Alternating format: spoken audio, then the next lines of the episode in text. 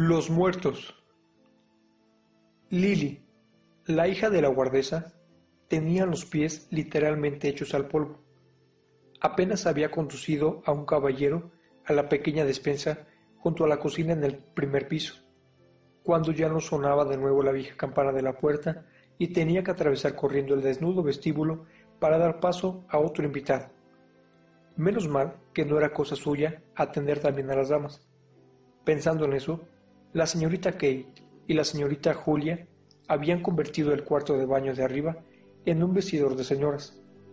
La señora Kate y la señora Julia se encontraban allí, chismorreando y riendo y metiendo bulla, yendo una detrás de la otra a lo alto de la escalera para asomarse sobre la barandilla y llamar a Lily y preguntarle quién acababa de llegar. El baile anual de las señoritas Morgan era siempre un gran acontecimiento. Asistían todos sus conocidos, familiares, viejos amigos de la familia, los miembros del coro de Julia, cualquiera de los alumnos de Kate con edad suficiente e incluso también algún alumno de Mary Jane. Ni una sola vez habían dejado de ser un éxito, años y años con un resultado espléndido por cuanto se pudiera recordar. Incluso desde que Kate y Julia, tras la muerte de su hermano Pat, dejaran la casa en Stony Better y se la llevaran a Mary Jane, su única sobrina, a vivir con ellas a la sombría y escuálida casa de Usher's Island, cuya parte superior les había alquilado el señor Fulham, el asentador de grano que vivía en el piso de abajo. De eso hacía sus buenos treinta años, por poner una fecha. Mary Jane, que entonces era una chiquilla de falda corta, era ahora el principal sostén de la familia, pues se encargaba del órgano en Haddington Road. Había pasado por la academia y todos los años daba un concierto a los alumnos en la sala superior del auditorio Engine. Muchos de sus alumnos pertenecían a familias muy buenas, como los de la línea Kingstown y Dalkey. A pesar de los años, sus tías también hacían lo suyo. Con todos sus cabellos grises, Julia aún era la soprano principal en la iglesia de Adán y Eva, y Kate, demasiado delicada para manejarse bien, daba lecciones de música para principiantes en el viejo piano de mesa del cuarto de atrás. Lily, la hija de la guardesa, trabajaba para ellas como asistenta. Aunque su vida era modesta, les gustaba la buena comida, lo mejor de todo, solomillos impecables, té de a tres chelines y la mejor cerveza embotellada. Lily rara vez se equivocaba en sus encargos, de modo que se llevaba bien con ellas. Les gustaba meter bulla, eso era todo. Lo único que no soportaban era que se les replicara. Tenían razón, naturalmente, para meter bulla en una noche como esa. Y además, eran las diez bien pasadas, y Gabriel y su mujer seguían sin dar señales de vida.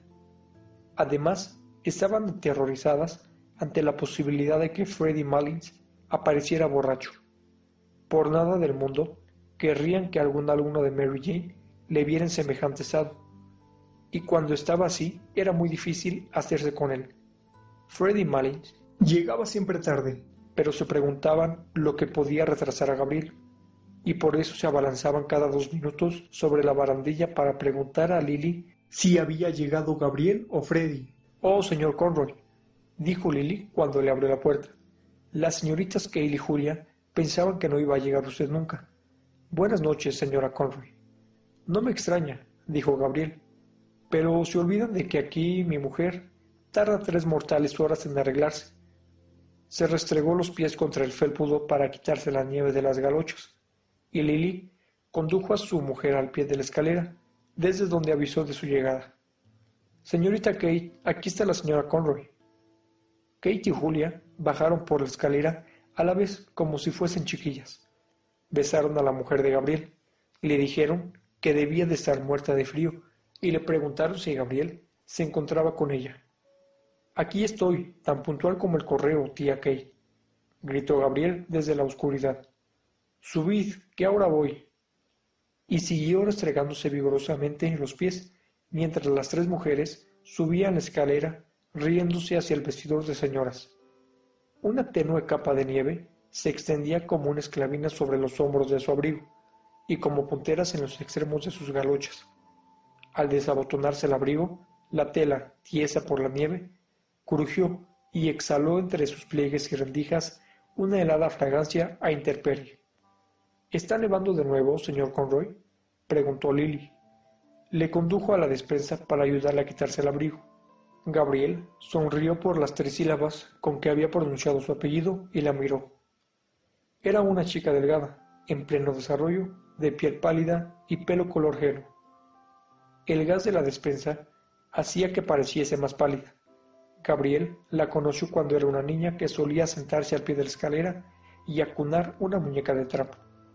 Sí, Lily, respondió, y me da la impresión de que tendremos toda una noche de nieve. Levantó la mirada al techo de la despensa, que trepidaba por los pasos y el arrastrar de pies en el piso de arriba. Escuchó durante un momento el piano, y después miró a la muchacha, que colocaba su abrigo cuidadosamente doblado en un anaquel. Dime, Lily, dijo en un tono amistoso, ¿vas todavía a la escuela? Oh, no, señor, respondió ella. He terminado este año y para siempre. Oh, entonces, dijo Gabriel jovialmente, supongo que un día de estos iremos a tu boda. La muchacha le miró sobre el hombro y dijo con gran amargura, los hombres de hoy en día solo saben de engatusamientos y todos quieren lo mismo. Gabriel enrojeció como si se percatara de haber cometido una falta, y sin mirarla, se quitó las galochas de sendos puntapiés y repasó con enérgicos golpes de la bufanda el brillo de sus zapatos de charol. Era un hombre fuerte y un poco alto. El color subido de sus mejillas llegaba hasta la frente donde se esparcían unas pocas manchas inconcretas de un rojo apagado. En su rostro imberbe centellaban incansables los pulidos lentes y la tenue montura dorada de las gafas que protegían sus ojos delicados e infatigables. Su brillante pelo negro se dividía en dos largas ondas hasta detrás de sus orejas, donde se rizaba ligeramente bajo la señal dejada por el sombrero. Cuando sus zapatos estuvieron lustrosos, se irguió y tiró de su chaleco hacia abajo para ajustarlo mejor a su cuerpo regordete. Sacó entonces una moneda de su bolsillo y la introdujo en las manos de la muchacha. Es Navidad, Lily, de modo que aquí tienes. Y caminó rápidamente hacia la puerta. Oh, no, señor, gritó la muchacha siguiéndole. No es necesario, de verdad, señor. Es Navidad, es Navidad, dijo Gabriel, trotando casi hacia la escalera y quitando la importancia al asunto con un movimiento de la mano. Bueno, gracias, señor, gritó la muchacha, viendo que Gabriel alcanzaba la escalera. Gabriel se quedó junto a la puerta del salón, esperando a que terminara el vals, y escuchando las faldas que se arrastraban por el suelo y el pataleo de los bailarines, todavía descompuesto por la súbita y amarga réplica de la muchacha que había ejercido sobre él un efecto melancólico que trató de disipar arreglándose los puños de la camisa y el lazo de la corbata. Después, sacó del bolsillo del chaleco un papelito y echó un vistazo al encabezamiento de su discurso. No acababa de decidirse en cuanto a las líneas de Robert Browning, pues temía que quedaran fuera del alcance de su auditorio Quizá resultaría mejor alguna cita de Shakespeare o de las melodías que pudieran reconocer. El indecoroso traqueteo de los tacones de los hombres y el restregar de sus suelas contra el suelo le recordaron el grado de cultura que les diferenciaba de ellos.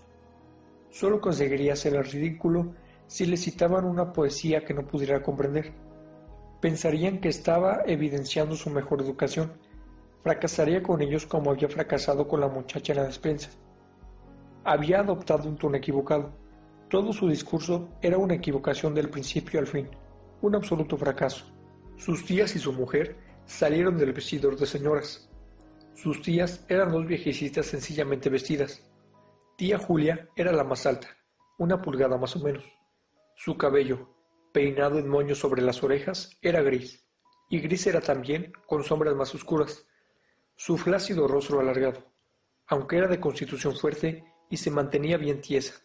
Sus ojos muertos y sus labios hendidos le daban el aspecto de una mujer que no supiera dónde se encontraba o a dónde se dirigía.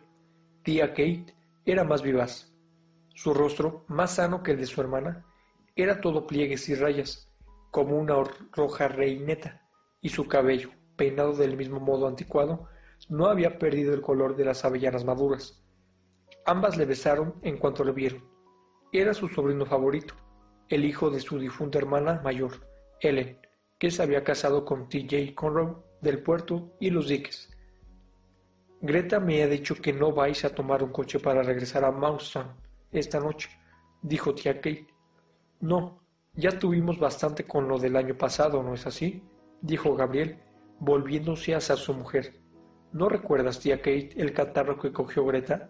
Las ventanas del coche sonaban como carracas y el viento del este comenzó a soplar en cuanto pasamos Marion. Menuda nochecita. Greta cogió un catarro tremendo. Tía Kate frunció severamente el ceño y asintió con la cabeza cada una de sus palabras. Así es, Gabriel, así es, dijo. Las precauciones nunca son pocas. Aunque si fuera por Greta, dijo Gabriel, regresaría a casa caminando por la nieve si la dejáramos. No le hagas caso, tía Kate, dijo la señora Conroy, riendo. Es una pejijera horrible.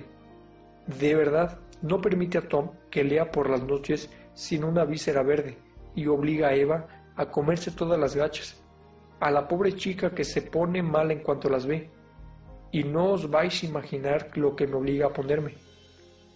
Se rió con una carcajada y miró a su marido cuyos felices admirativos ojos recorrían sus ropas, su rostro y su pelo. Las tías rieron cordialmente también, pues la solicitud de Gabriel era una broma normal entre ellas. Galochas, dijo la señora Conroy. Lo último, en cuanto el piso está húmedo, me tengo que poner galochas. Incluso quería que me las pusiera esta noche, pero me he negado. Está dispuesto a comprarme un traje de buzo. Gabriel rió nerviosamente y se tocó la corbata para tranquilizarse, mientras la tía Kate casi se partía de risa. La sonrisa desapareció rápidamente del rostro de la tía Julia, y sus ojos sin vida se dirigieron directamente a la cara de su sobrino. Hizo una pausa y preguntó ¿Y qué son galochas, Gabriel? ¿Galochas? exclamó su hermana. Dios me bendiga, ¿no sabes lo que son galochas? Se ponen sobre, sobre las botas, ¿no es así, Greta?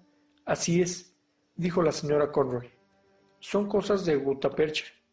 Ahora tenemos un par de cada uno. Gabriel dice que todo el mundo las lleva en el continente.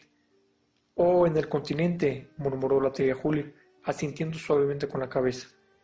Gabriel frunció las cejas como si estuviera ligeramente enfadado y dijo, No son una maravilla, pero Greta lo toma a risa porque la palabra le suena como los cantos de los negros. Pero dime, Gabriel, dijo la tía Kate, animada por la duda. Habrás buscado alojamiento, naturalmente. Greta nos decía, Oh, el alojamiento está resuelto, respondió Gabriel. He reservado una habitación en el Gresmaja. Has hecho lo mejor, dijo la tía Kate para mayor seguridad. ¿Y los niños, Greta, no os preocupan? Oh, por una noche, dijo la señora Conroy, además está Daisy para cuidarles. Para mayor seguridad, dijo otra vez la tía Kate, qué agradable resulta tener una chica así, en la que poder confiar. Ahí tenéis a Lily, que no sé muy bien lo que le pasa últimamente. No es la chica de siempre. Gabriel estaba a punto de hacer alguna pregunta al respecto cuando su tía se lanzó súbitamente detrás de su hermana, que bajaba rápidamente por la escalera, sacando el cuello sobre la barrandilla. Y ahora, dijo casi enojada, ¿a dónde va Julia? Julia, Julia, ¿a dónde vas? Julia, que ya andaba casi por la mitad de la escalera, regresó y anunció suavemente, Aquí está Freddy. Un aplauso y una floritura final del piano anunciaron en ese momento que el vals había terminado. La puerta del salón se abrió y por ella salieron unas cuantas parejas. Tía Kate llevó aparte precipitadamente a Gabriel y le susurró al oído. Vete abajo como un buen chico y mira si está bien, y si está bebido no lo dejes subir. Estoy segura de que lo está. Gabriel se acercó a la escalera y escuchó sobre la barandilla. Pudo oír a dos personas que hablaban en la despensa. Reconoció la risa de Freddy Mullins y bajó por la escalera ruidosamente. Menos mal que Gabriel está aquí, dijo la tía Kate a la señora Conroy. Siempre me siento más tranquila cuando está aquí Julia. Aquí tienes a la señorita Daly y a la señorita Powell, que tomarán algún refresco. Gracias por su hermoso vals, señorita Daly. Ha sido maravilloso. Un hombre alto de mustias facciones, piel atenazada y engombinado bigote entrecano, que pasaba con su pareja, dijo, ¿Podemos tomar un refresco nosotros también, señorita Morgan? Julia, dijo la tía Kate de modo tajante, Aquí tienes al señor Brownie y a la señorita Furlong. Llévalos con las señoritas Daly y Power. Yo me encargaré de las damas, dijo el señor Brownie, frunciendo los labios hasta que el bigote perdió su compostura y la sonrisa se extendió por todos sus pelos erizados. Ya sabe usted, señorita Morgan, que me aprecian porque... No terminó la frase, sino que, viendo que tía Kate estaba lejos para escucharle, condujo a las tres jóvenes a la habitación de atrás. Un par de mesas cuadradas, colocadas juntas, ocupaban la mitad de la habitación, sobre las que la tía Julia y la guardesa estiraban y alisaban un enorme mantel. En el aparador se ordenaban fuentes y platos y cuchillos y tenedores y cucharas sujetas en mazos. Una vez cerrado, la parte superior del piano servía también como aparador para dulces y viandas. Junto a un aparador más pequeño, colocado en una esquina, se encontraban dos hombres bebiendo cerveza amarga de lúpulo. El señor Brownie llevó hasta allí a las señoritas puestas a su cargo, y en broma invitó a todas a tomar un poco del dulce, fuerte y caliente ponche de las damas. Como dijeron que nunca tomaba nada fuerte, abrió tres limonadas para ellas. Después pidió a una de las jóvenes que se apartara un poco, y cogiendo un escanciador, se sirvió una considerable medida de whisky. Los jóvenes le miraron respetuosamente mientras daba un sorbo de prueba. Por Dios, dijo sonriendo, esta es la receta del médico. Su rostro ajado se esponjó en una amplia sonrisa, y las tres jóvenes rieron en un eco musical de su humorada, meciendo sus cuerpos de un lado para otro con nerviosas sacudidas de sus hombros. La más osada dijo, Oh, vamos, señor Brownie, estoy segura de que el médico jamás le recetó nada de eso. El señor Brownie dio otro sorbo a su whisky e imitando sus movimientos con fugonería, dijo, Bueno, verá, yo soy como la famosa señora Cassidy, de la que se dice que dijo, Ahora, Mary Grimes, si no lo tomo, haz que lo tome, pues siento que lo deseo.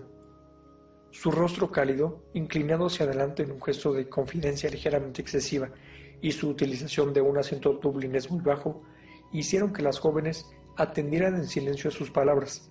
La señorita Furlong, que era alumna de Mary Jane, preguntó a la señorita Daly cuál era el nombre del bonito vals que había interpretado, y el señor Brownie, viendo que era ignorado, se volvió rápidamente hacia los dos jóvenes más apreciativos.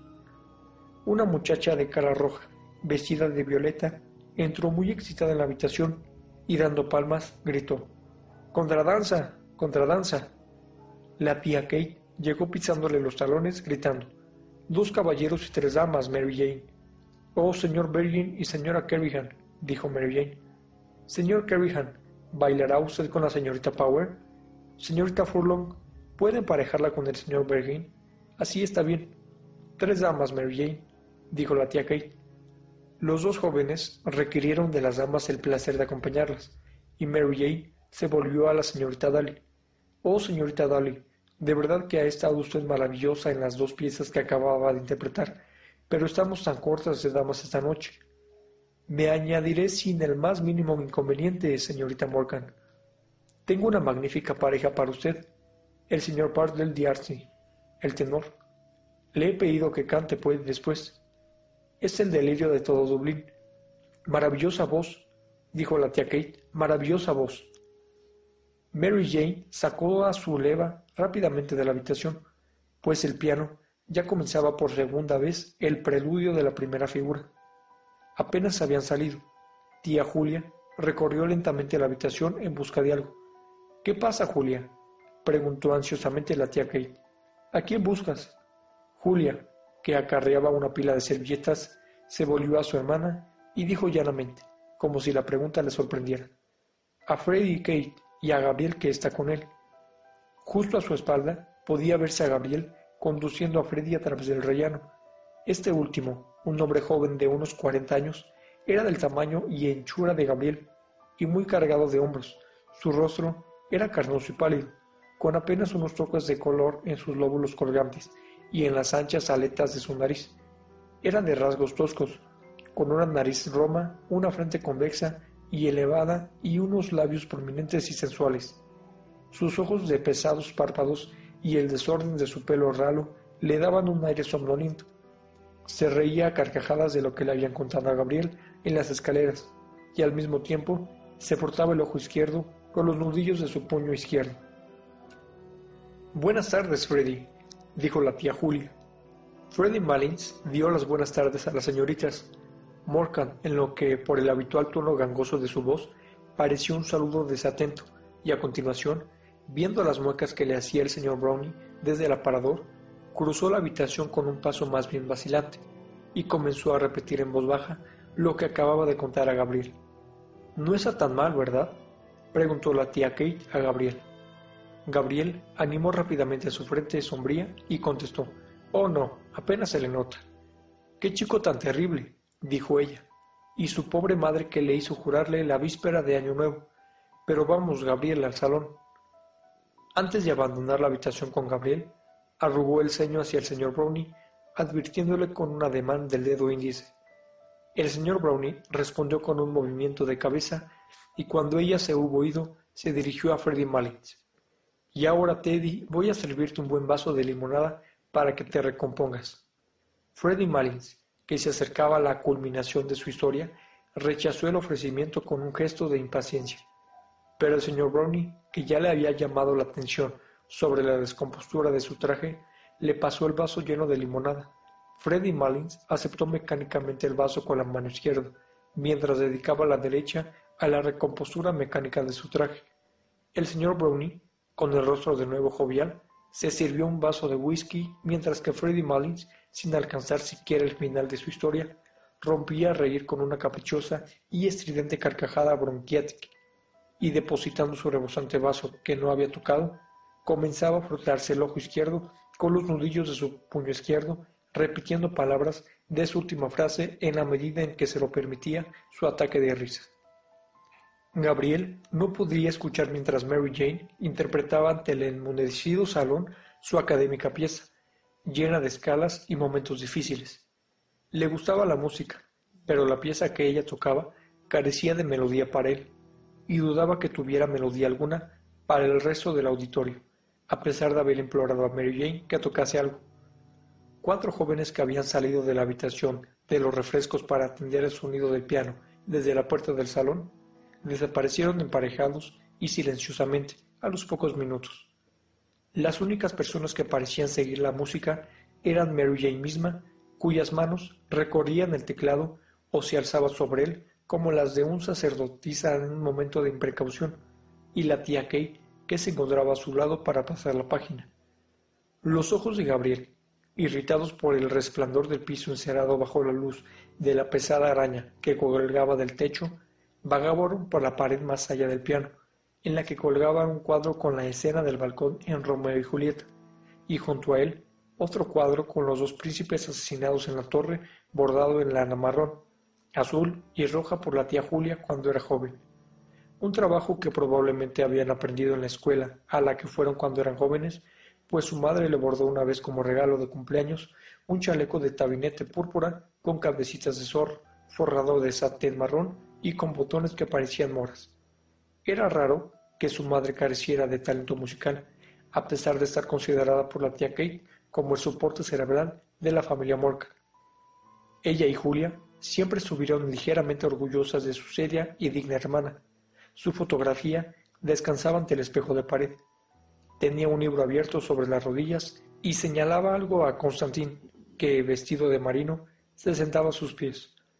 Era ella quien había elegido el nombre de sus hijos, siempre sensible hacia lo que tuviera que ver con la dignidad de la vida familiar. Gracias a ella, Constantín era ahora cura párroco en Balbriga, y gracias a ella, Gabriel había podido graduarse en la Royal University. Una sombra atravesó su rostro al recordar la adusta oposición que adoptó ante su matrimonio. Algunas fases de menosprecio utilizadas por su madre aún producían resentimiento en su memoria. Una vez habló de Greta como de una chica muy cuca del campo, y eso no era cierto en absoluto. Fue Greta quien cuidó de su madre durante toda su prolongada enfermedad en la casa de Monkstown. Entendió que Mary Jane debía de estar a punto de concluir su pieza porque tocaba de nuevo la melodía de apertura. Llena de escalas detrás de cada compás, y mientras aguardaba el final, se disipó el resentimiento de su corazón. La pieza terminó con un gorgorito de octavas en el sobreagudo y una octava grave en el bajo. Una salva de aplausos agradeció la interpretación de Mary Jane, que, ruborizada, enrolló nerviosamente la partitura y escapó de la habitación. Los aplausos más vigorosos procedían de los cuatro jóvenes de la puerta que se habían marchado a la habitación de los refrescos al iniciarse la pieza, regresando cuando cesó el sonido del piano. Se organizó un baile de lanceros. Gabriel se encontró emparejado con la señorita Ivors, una joven habladora y de modales francos, con una cara pecosa y prominentes ojos castaños. Vestía un corpiño sin escote y el prendedor con el que se sujetaba el cuello lucía una divisa irlandesa. Una vez que estuvieron en sus sitios, ella dijo abruptamente, Tengo un cuervo que desplumar con usted. ¿Conmigo? dijo Gabriel. Ella asintió gravemente con la cabeza. ¿De qué se trata? Preguntó Gabriel, remedando los modales de la dama con su sonrisa. ¿Quién es G.C.? respondió la señorita Ivors, con los ojos fijos en él. Gabriel lo enrojeció y estaba a punto de fruncir las cejas como si no entendiese, cuando ella dijo sin mayor rodeo, Oh, inocente Amy, he descubierto que escribe usted para The Daily Express. ¿Qué me dice? No se avergüence de sí mismo. ¿Por qué habría de avergonzarme de mí mismo? preguntó Gabriel, parpadeando y tratando de sonreír. Bueno, yo me avergüenzo de usted, dijo la señora Ivors francamente. Mira que escribir para semejante periodicucho. Ignoraba que fuera usted pro-británico. La perplejidad hizo acto de aparición en el rostro de Gabriel. Era cierto que escribía una columna literaria todos los miércoles en The Daily Express, por lo que le pagaban quince chelines. Pero eso en modo alguno hacía de él un pro-británico. Los libros que recibía para su crítica eran casi más bienvenidos que el miserable cheque. Le gustaba el tacto de las cubiertas y hojear los libros recién impresos. Casi todos los días, al terminar sus clases, solía vagabundear por los muelles hacia las librerías de segunda mano, a Hickey's en Bachelor's Walk, a Webb's o a Macy's Square o a O'Clonis en la callejuela. No sabía cómo responder al ataque. Le hubiera gustado decir que la literatura estaba por encima de la política, pero eran amigos de muchos años y sus carreras se habían desarrollado con simultaneidad, primero en la universidad y después como profesores. Con ella no quería arriesgar una frase grandilocuente.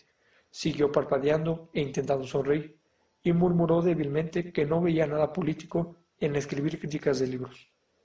Todavía se encontraba desconcertado y perplejo cuando le llegó el turno de cruzarse.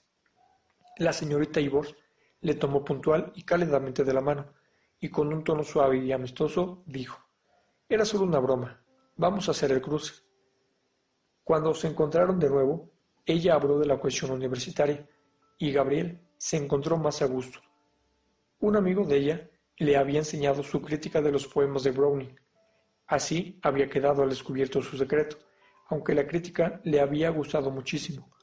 Oh, señor Conroy, dijo ella súbitamente, ¿vendrá este verano a una excursión a las Islas Aran?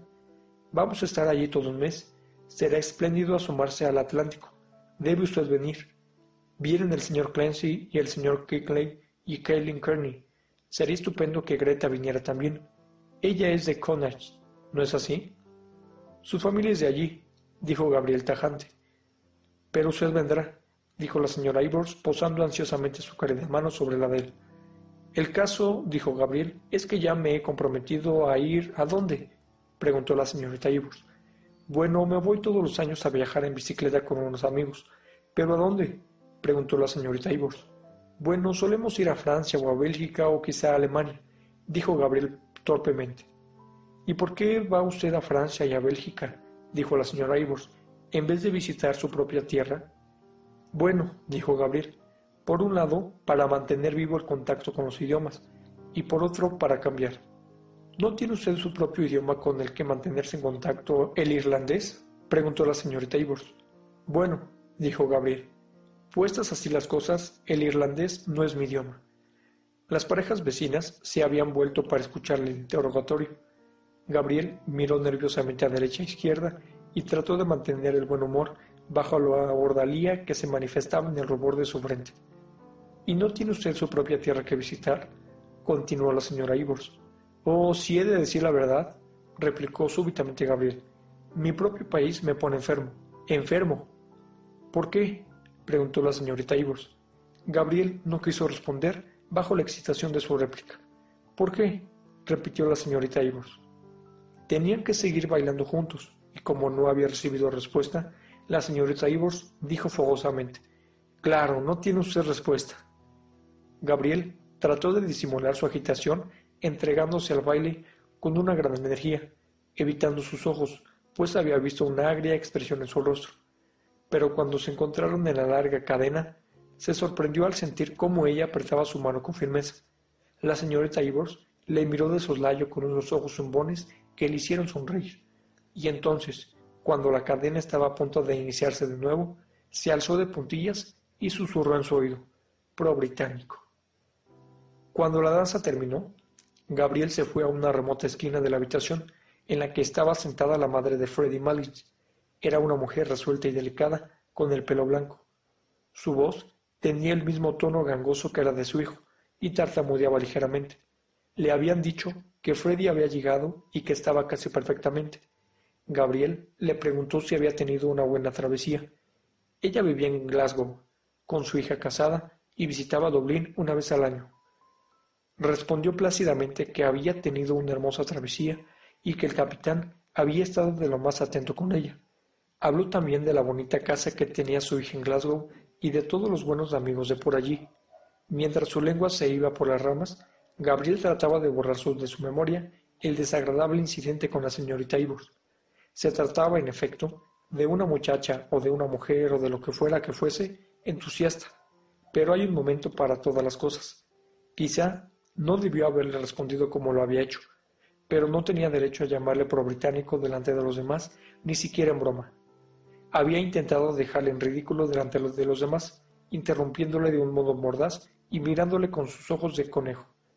Vio a su mujer avanzando hacia él a través de las parejas que bailaban vals. Cuando la alcanzó, le dijo al oído, Gabriel, tía Kate quiere saber si vas a trinchar la oca como siempre. La señorita Daly cortará el jamón y yo serviré el budín. Muy bien, dijo Gabriel. Comenzarán con los más jóvenes en cuanto acabe este vals, de modo que tendremos la mesa para nosotros. ¿Has bailado? preguntó Gabriel. Claro que sí, ¿no me viste? ¿Qué te ha pasado con la señorita Ivors? Nada, ¿por qué? ¿Ha dicho algo? Algo ha dicho. Voy a ver si consigo hacer cantar al señor Darcy. Me da la impresión de que es un hombre muy engreído. No pasó nada, dijo Gabriel pensativo. Solo quería que me añadiera una excursión por el oeste de Irlanda y le dije que no me era posible. Su mujer palmoteó excitada, dando un saltito. Oh, vamos, Gabriel, gritó. Me encantaría ver Galway de nuevo. Tú puedes ir si quieres, dijo Gabriel fríamente. Ella le miró un momento, se volvió hacia la señora Mullins y dijo, He aquí un bonito marido para usted, señora Mullins. Y atravesó el salón volviendo sobre sus pasos. La señorita Mullins, que no se había enterado de la interrupción, siguió hablando a Gabriel de la belleza del paisaje y los lugares de Escocia. Su yerno la llevaba todos los años a los lagos y solían ir a pescar. Un día cogió un pez, un hermoso pez grande, grande, y el señor del hotel lo coció para la cena. Gabriel apenas oía lo que ella decía. Ahora que se acercaba la cena, comenzó a pensar de nuevo en su discurso y sobre la cita. Cuando vio a Freddy Mullins atravesar el salón para saludar a su madre, Gabriel le dejó libre la silla y se retiró al alféizar de la ventana. El salón se había desahogado y de la habitación de atrás llegaba el ruido de platos y cubiertos.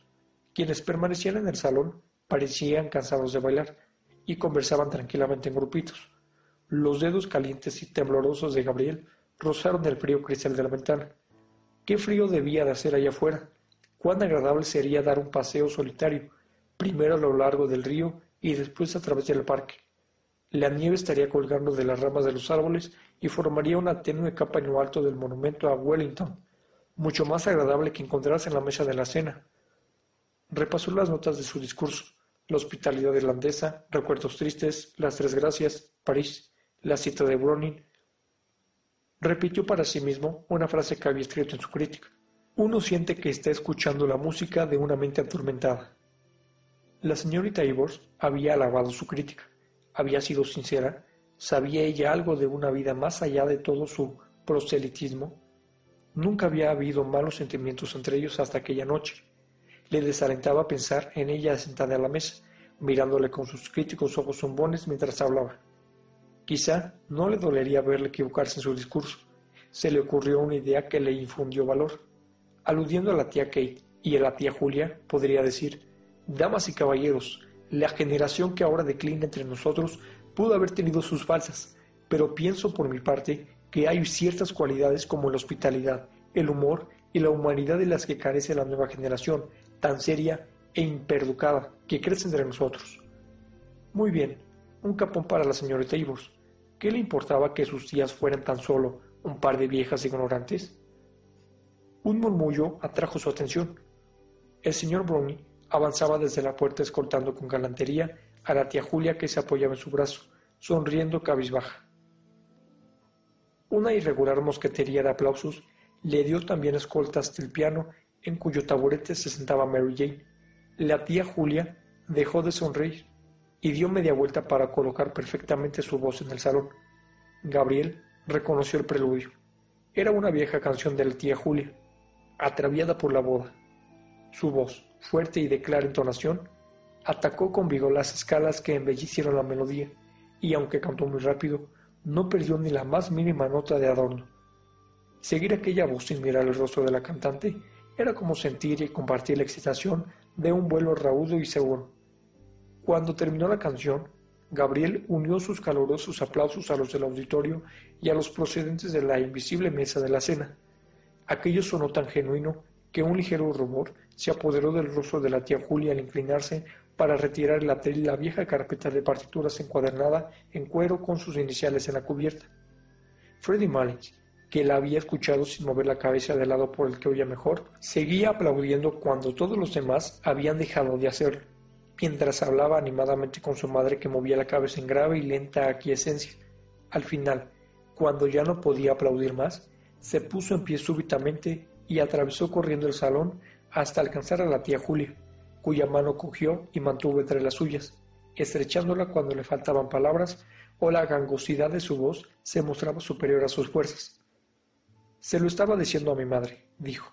Jamás la había oído cantar tan bien, jamás, nunca. Jamás la había oído cantar con una voz tan bella como la de esta noche. Jamás, créame. Es la verdad. Por mi palabra y por mi honor, que es la verdad. Jamás oí sonar su voz de un modo tan fresco y tan... tan claro. La tía Julia le respondió con una amplia sonrisa y murmuró unas palabras de agradecimiento, recuperando la libertad de la mano.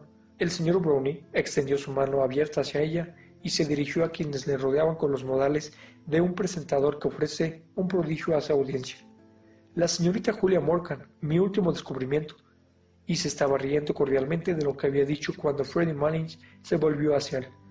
De verdad, Brownie, podía usted haber hecho un descubrimiento peor. Todo lo que puedo decir es que jamás la había oído cantar la mitad de bien desde que vengo por aquí, y es la más honesta verdad. Tampoco yo, dijo el señor Brownie. Creo que su voz ha mejorado mucho. La tía Julia se encogió de hombros y dijo con humilde orgullo. Hace treinta años mi voz como tal no era tan mala. Siempre le he dicho que malgastaba su tiempo en ese coro, dijo la tía Kate apasionadamente, pero nunca me ha hecho caso. Pronunció sus palabras como si apelara al buen juicio de los demás frente a un niño recalcitrante, mientras la tía Julia, con una sonrisa de reminiscencia, dejaba que su mirada se perdiera en algún punto frente a ella. No, siguió la tía Kate, nunca hizo caso ni admitió los consejos de nadie esclavizada en aquel coro de noche y día, a las seis de la mañana el día de Navidad. ¿Y todo para qué? Bueno, ¿no es para alabar a Dios, tía Kate? preguntó Mary Jane, girando con una sonrisa en el taburete del piano. La tía Kate se volvió hacia su sobrina para decir con vehemencia Sé todo lo que concierne a la alabanza de Dios, Mary Jane, pero no creo que sea muy honorable por parte del Papa echar de los coros a las mujeres que han dado todo por ellos, para sustituirlas por unos niños mequetrefes. Supongo que si el Papa lo hace, será por el bien de la Iglesia, pero no es justo, Mary Jane, ni es lo correcto. Había entrado en cólera y hubiera prolongado la defensa de su hermana en aquel asunto que tan doloroso le resultaba de no haber sido porque Mary Jane, viendo que los bailarines se acercaban, intervino para poner algo de paz. Ahora, tía Kate, no escandalices al señor Brownie, que tiene otras creencias. Tía Kate se volvió al señor Brownie, que estaba haciendo muecas desde que se mencionara su religión, y se apresuró a decir, Oh, no he puesto en duda la razón del Papa. No soy más que una vieja estúpida, y jamás me atrevería a hacer tal cosa. Pero hay algo tan normal como la cortesía y la gratitud, y si yo estuviera en el lugar de Julia, se lo diría a ese padre Haley directamente a la cara. Y además, tía Kate, dijo Mary Jane, estamos todos verdaderamente hambrientos, y cuando estamos hambrientos nos ponemos muy pendencieros. Y cuando estamos sedientos, también nos ponemos pendencieros, añadió el señor Brownie. Así que lo mejor es que vayamos a cenar, dijo Mary Jane, y dejemos la discusión para luego. Al cruzar el salón para salir, Gabriel se encontró con su mujer y Mary Jane, que intentaba persuadir a la señorita Ivors para que se quedara a cenar. Pero la señorita Ivors, que ya se había puesto el sombrero y estaba abotonándose la capa, no iba a quedarse. No tenía la más mínima hambre y ya se había quedado más tiempo del que se disponía. Pero es cuestión de diez minutos, Molly, dijo la señora Corn. Eso no te va a retrasar. Tan solo para tomar un bocado, dijo Mary después de todo lo que has bailado. De verdad que no puedo, dijo la señorita Ivors. Me temo que no se lo ha pasado bien, dijo Mary Jane, sin esperanza alguna. Me lo he pasado muy bien, se lo aseguro a ustedes, dijo la señorita Ivors, pero ahora han de permitir que me vaya. Pero, ¿cómo va a llegar a su casa? preguntó la señora Conroy o está un par de pasos subiendo por el muelle. Gabriel vaciló un momento y dijo, Con su permiso, señorita Ivors, la acompañaré a casa si en verdad ha de irse. Pero la señorita Ivors se alejó de ellos. De eso ni hablar, gritó. Por el amor de Dios, vayan a su cena y no se preocupen de mí. Soy muy capaz de valerme por mí misma. Se está poniendo en evidencia, Molly, dijo francamente la señora Conroy. Ven a Leaf, gritó la señorita Ivors mientras bajaba riéndose la escalera. Mary Jane la vio marchar con una expresión triste y confundida en su rostro, mientras la señora Conroy se inclinaba sobre la barandilla para oír la puerta del vestíbulo. Gabriel se preguntó si era él la razón de su brusca salida, pero la dama no parecía estar de mal humor, se había ido riendo, y se quedó mirando la escalera, confuso. Tía Kate salió del salón en ese momento, con pasitos de niño pequeño y exprimiéndose casi las manos de desesperación. ¿Dónde está Gabriel? gritó. ¿Dónde se ha metido Gabriel? Todo el mundo le está esperando, preparados para comenzar, y no hay quien trinche la oca. Aquí estoy, tía Kate, gritó Gabriel, súbitamente animado, listo para trinchar una bandada de ocas, si es el caso. Una gruesa oca marrón reposaba en un extremo de la mesa, y en el otro, sobre un lecho de papel arrugado y ramas de perejil, descansaba un enorme jamón despellejado y cubierto de migas fritas, con un papel limpio escarolado alrededor de la canilla, junto al que se extendía un abanico de carne especiada. Entre esos dos extremos rivales corrían líneas paralelas de entremeses, dos pequeñas catedrales de gelatina roja y amarilla, un plato llano repleto de bloques de manjar blanco y compota roja, un gran plato verde en forma de hoja con una asa en forma de tallo que contenía racimos de pasas color púrpura, un plato similar con un montón rectangular de higos de Esmirna, un plato de natillas de polvoreado de nueces ralladas, un pequeño cuenco de bombones y caramelos envueltos en papel de oro y plata, y un vaso de vidrio en el que se sostenían unos cuantos tallos de apio. En el centro de la mesa, como centinelas del frutero, que sustentaba una pirámide de naranjas y manzanas americanas, se situaban dos rechonchos rescanciadores antiguos de cristal tallado, el uno con oporto y el otro con jerez oscuro, sobre el piano cerrado aguardaba un enorme plato amarillo lleno de budín, tras el que desplegaban tres escuadras de botellas de cerveza, Stud y Ale, y de agua mineral, según el color de sus uniformes, las dos primeras con sus etiquetas rojas y marrones, y la tercera y más pequeña con sus bandas verdes transversales. Gabriel tomó resueltamente asiento y a la cabecera de la mesa, y tras echar un vistazo al filo del cuchillo, hundió firmemente el trinchante en la oca. Se sentía perfectamente a sus anchas, pues era un trinchador experto y nada le gustaba más que verse a la cabecera de una mesa bien dispuesta. Señorita Forlong, ¿qué quiere usted que le sirva? preguntó. ¿Un ala o una loncha de pechuga? Solo una pequeña loncha de pechuga. ¿Y para usted, señorita Higgins? O cualquier cosa, señor Conroy. Mientras Gabriel intercambiaba con la señorita Daly platos de oca y de jamón y de carne especiada, Lily iba de invitado en invitado con un plato de patatas calientes envueltas en servilletas blancas. Era una idea de Mary Jane, que también había sugerido una salsa de manzana como acompañamiento de la oca, a lo que la tía Kate había dicho que una oca simplemente asada sin salsa de manzana resultaba suficiente para ella, y que esperaba no verse nunca comiendo algo peor.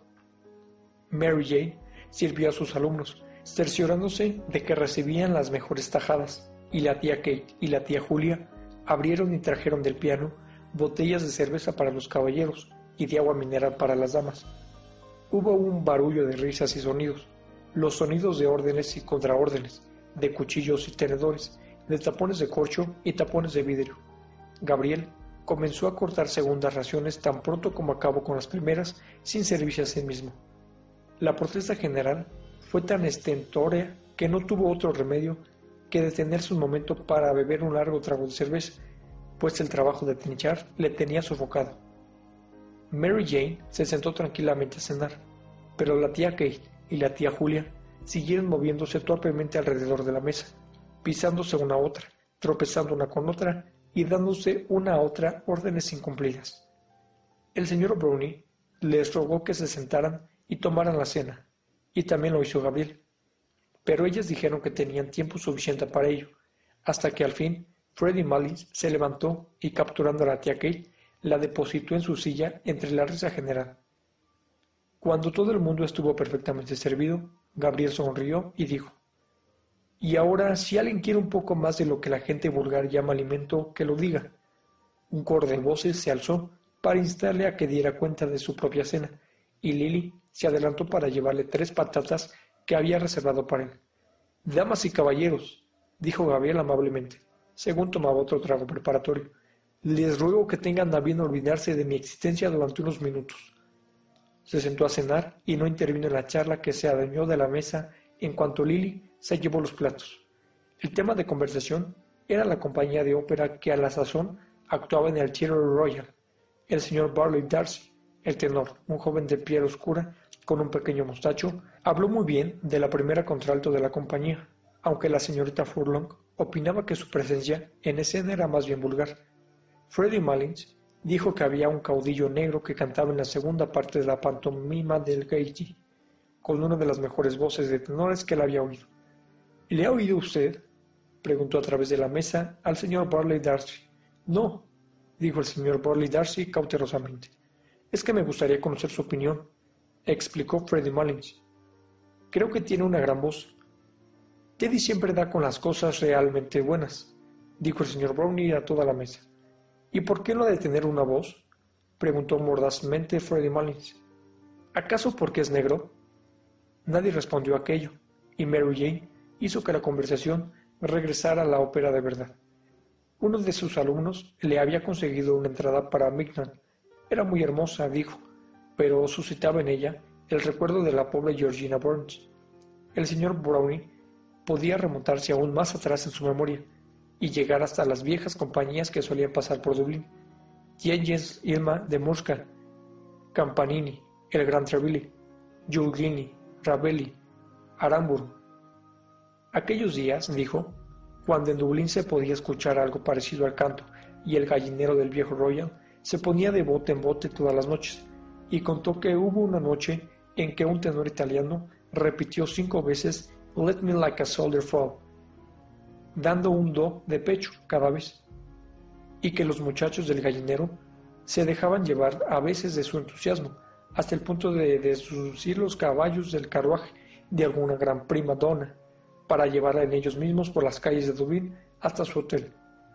¿Por qué ya no se interpretaban las grandes óperas antiguas? preguntó, como Dinora o Lucrecia Borgia, porque ya no había modo de reunir las voces necesarias para ello. Por eso. Oh, bueno, dijo el señor Barley Darcy. Supongo que hoy en día hay tan buenos cantantes como entonces. ¿Dónde están? preguntó el señor Brownie desafiante. En Londres, París, Milán, dijo el señor Darcy entusiasta. Supongo que Caruso, por ejemplo, es tan bueno, si no mejor, que cualquiera de los hombres que ha mencionado usted. Puede ser, dijo el señor Brownie pero debes decirle que lo dudo mucho. Oh, daría cualquier cosa por oír cantar a Caruso, dijo Mary Jane. Para mí, dijo la tía después de roer un hueso, Solo hubo un tenor, que me agradara, quiero decir, pero supongo que ninguno de ustedes habrá oído hablar de él. ¿Quién era, señorita Morgan? preguntó cortésmente el señor Barley Darcy. Su nombre, dijo la tía Kate, era Parkinson. Le oí cuando comenzaba su carrera, y pienso que tenía la más pura voz de tenor que jamás haya habido en garganta masculina alguna. Qué raro, dijo el señor Barley Darcy. Jamás oí hablar de él. Sí, sí, dijo el señor Brownie. La señorita Morgan tiene razón. Recuerdo haber oído hablar del viejo Parkinson, aunque pertenezca a una época demasiado lejana para mí. Un hermoso, puro, dulce y melodioso tenor inglés, dijo la tía Kate con entusiasmo. El enorme budín se llevó a la mesa una vez que Gabriel hubo terminado. El ruido de tenedores y cucharas dio comienzo de nuevo. La mujer de Gabriel servía cucharadas de budín y pasaba los platos a la mesa, siendo reemplazada a la mitad del camino por Mary Jane, que los rellenaba con gelatina de frambuesa o de naranja o con manjar blanco y compota. El budín era de obra de la tía Julia, a quien todos felicitaron por ello. En cuanto a ella, se limitó a decir que no lo encontraba suficientemente tostado.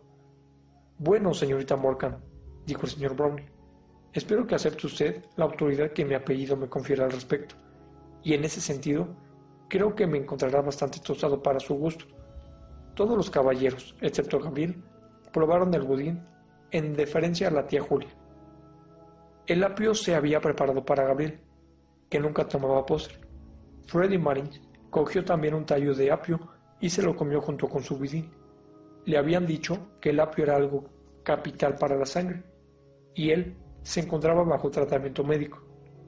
La señorita Mullins, callada durante toda la cena, dijo que su hijo iba a pasar alrededor de una semana en Monte Melleray. La mesa se puso a hablar entonces de Monte Melleray, de lo notificante que resultaba el aire de por allí, de la hospitalidad de los monjes y de que jamás cobraban un penique a sus huéspedes. ¿Quieren decir ustedes, preguntó el señor Brownie con un tono de incredulidad, que un tipo llega allí y se instala como si estuviera en un hotel y vive del producto de la tierra y después se va sin pagar un céntimo? Oh, algunas personas dejan algún donativo para el monasterio cuando se van, dijo Mary Jane. Ya me gustaría que nuestra iglesia tuviera una institución semejante, dijo el señor Brownie con un tono sincero. Y se quedó estupefacto cuando oyó que los monjes no hablaban, se levantaban a las dos de la madrugada y dormían en sus féretros. Preguntó la razón de tal comportamiento. Es la regla de la orden, dijo la tía Kate tangentemente. Sí, pero ¿por qué? preguntó el señor Brown. La tía Kate repitió que tal era la regla. Eso era todo. El señor Brownie pareció no entenderlo. Freddy Mullins le explicó lo mejor que pudo que los monjes trataban de enmendar los pecados cometidos por todos los pecadores del mundo exterior. La explicación no resultó muy clara, pues el señor Brownie hizo una mueca y dijo, Me gusta mucho esa idea, pero una cama confortable no les vendría también como un féretro. El féretro, dijo Mary Jane, es para que recuerden las postrimerías. Como el tema se había puesto lúgubre, fue sepultado en un silencio durante el cual se oyó como la señora Malins le decía con un tono moncorre a su vecino de mesa. Son muy buenas personas los monjes, muy apíos.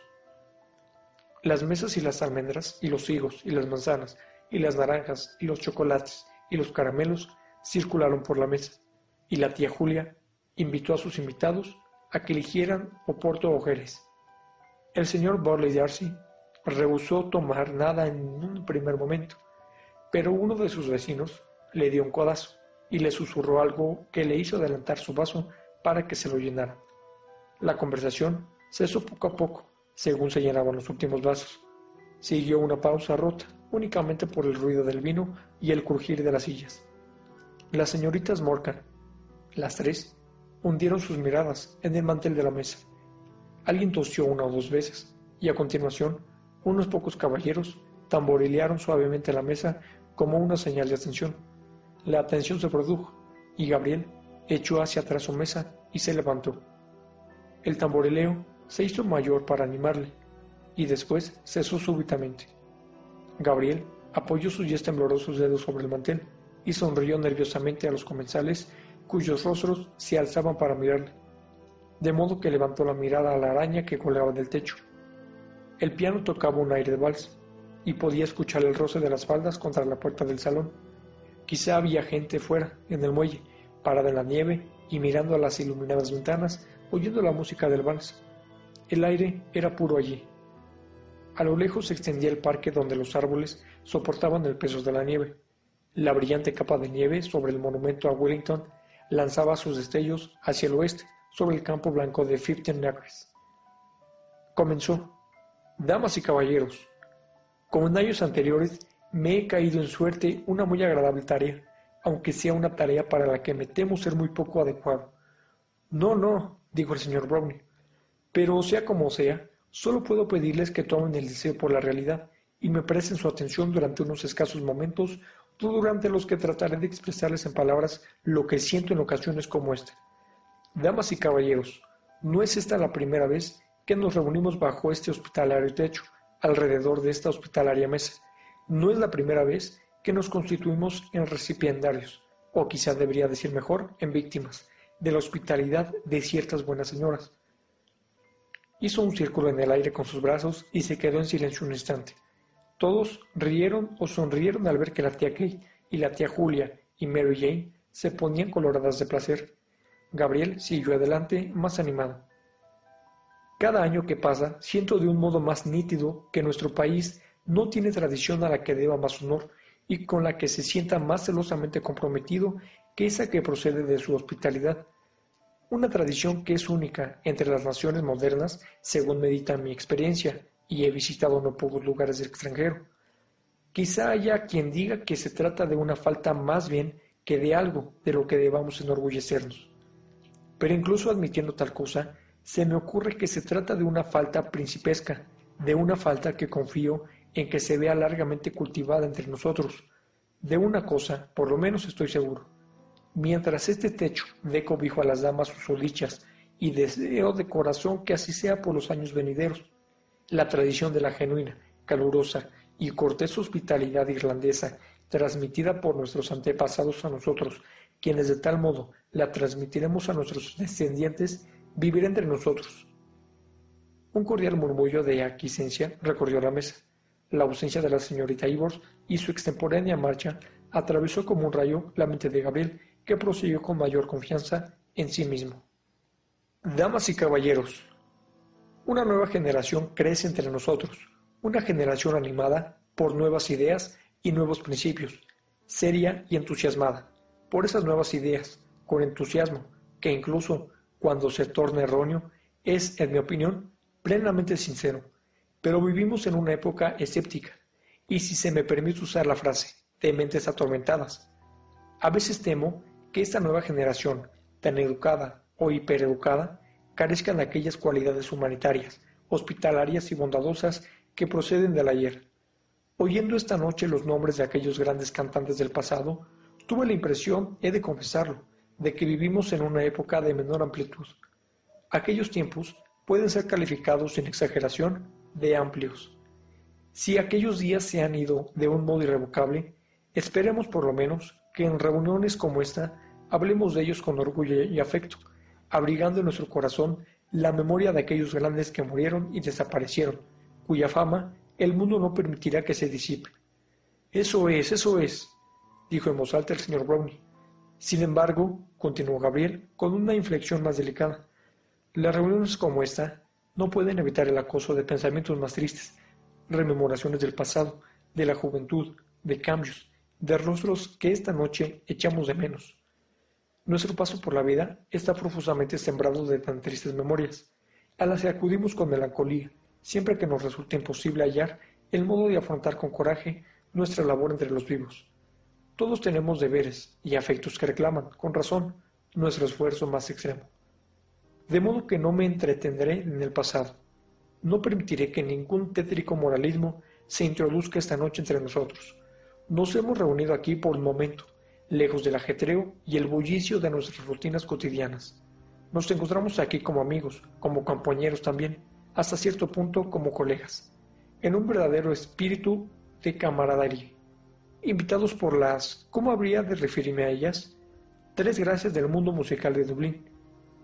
La mesa estalló en aplausos y risas ante esa ocurrencia. La tía Julia trató infructuosamente de conseguir que sus vecinos de mesa le contaran lo que Gabriel había dicho. Dice que somos las tres gracias, tía Julia, dijo Mary Jane. Tía Julia no entendió, pero miró sonriendo a Gabriel, que continuó en la misma vena. Damas y caballeros, no voy a interpretar esta noche el papel desempeñado por París en otra ocasión. No voy a intentar escoger entre ellas. Esa labor sería odiosa y estaría fuera del alcance de mis pobres fuerzas, pues cuando las contemplo y veo a la decana de nuestras anfitrionas, cuyo buen corazón, cuyo demasiado buen corazón se ha convertido en una perorgullada para todos los que la conocen, o a su hermana, que parece gozar del don de la juventud perenne y cuyas canciones pueden haber sido una sorpresa y una revelación para quienes la han oído esta noche, o la última, pero no la menos importante, cuando considero a nuestra anfitriona más joven, hábil, jovial, hacendosa y la mejor de las sobrinas, confieso, damas y caballeros, que no sé a cuál de ellas habría de conceder el premio. Gabriel miró a sus tías, y viendo la gran sonrisa de la tía Julia y las lágrimas que brotaban de los ojos de la tía Kate, apresuró el final de su discurso. Brindemos por todas ellas, bebamos a su salud, por su riqueza, por su larga vida, por su felicidad, por su prosperidad y por el mantenimiento de la muy digna y bien ganada posición que han sabido labrarse en sus labores, y por la muy honorable y afectuosa que tienen en nuestros corazones. Todos los invitados se levantaron con el vaso en la mano, y volviéndose hasta las tres damas sentadas, cantaron al unísono bajo la dirección del señor Brown. For they are golden gay fellows, for they are golden gay fellows, for they are golden gay fellows, which nobody can deny. La aclamación que vino después se engrandeció con la de muchos de los otros invitados más allá de la puerta del comedor y se repitió una y otra vez, dirigida por Freddie Malins con el tenedor en alto. El aire penetrante de la mañana irrumpió en el vestíbulo en el que se encontraban, de modo que la tía Kate dijo, Que alguien cierre la puerta. La señora Malin se va a morir de frío. Brownie está allá afuera, tía Kate, dijo Mary Jane. Brownie está en todas partes, dijo tía Kate bajando la voz. Mary Jane se rió al oírla en ese tono. En verdad es que es muy solícito, dijo jocosamente. Se ha extendido por aquí como si fuera el gas dijo la tía Kate en el mismo tono, durante todas las navidades. Esta vez se rió de buena gana, para añadir rápidamente, pero dile que entre Mary Jane y cierra la puerta. Dios quiera que no me haya oído. La puerta del vestíbulo se abrió en ese momento, dando paso al señor Brownie, que entró desternillándose de risa. Se cubría con un largo abrigo verde con cuello y puños de falso astracán, y llevaba en la cabeza una gorra ovalada de piel. Señaló el muelle cubierto de nieve, del que llegó un estridente y prolongado silbido, y dijo Teddy está dispuesto a reunir ahí afuera a todos los coches de punto de Dublín.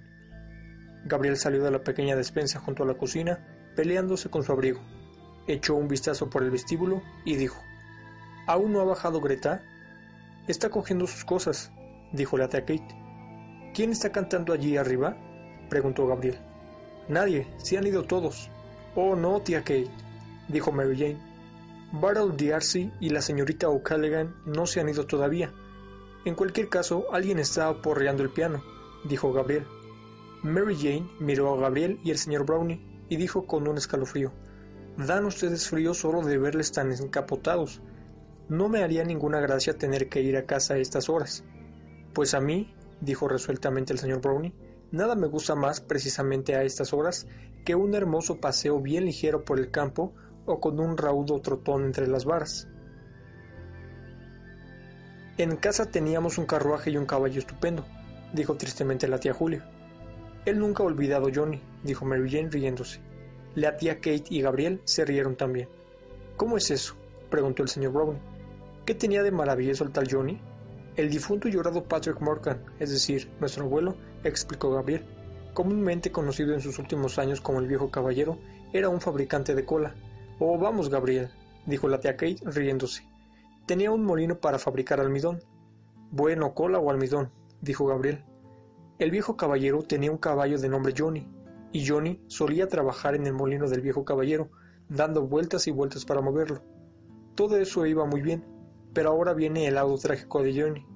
Un buen día, el viejo caballero decidió dar un paseo con la gente de Prosapia en el parque para ver un desfile militar. El Señor tenga piedad de su alma, dijo la tía Kate misericordiosamente. Amén, dijo Gabriel.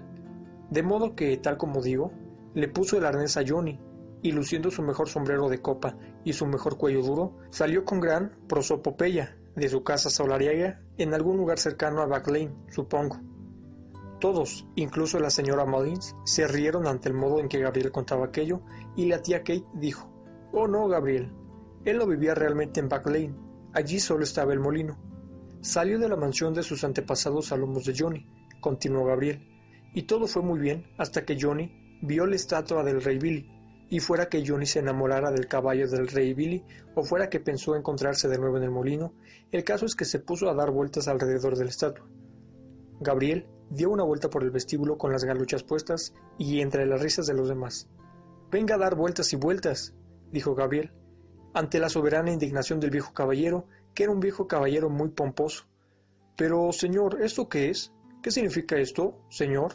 Johnny, Johnny, qué conducta tan extraordinaria. No entiendo a este caballo. El estruendo de las risas que siguieron a la parodia de Gabriel se interrumpió ante un golpe resonante en la puerta del vestíbulo. Mary Jane corrió a abrirla y dejó pasar a Freddy Mullins, quien, con el sombrero sobre la nuca y los hombros encogidos por el frío, resoplaba y echaba vapor a causa de sus esfuerzos.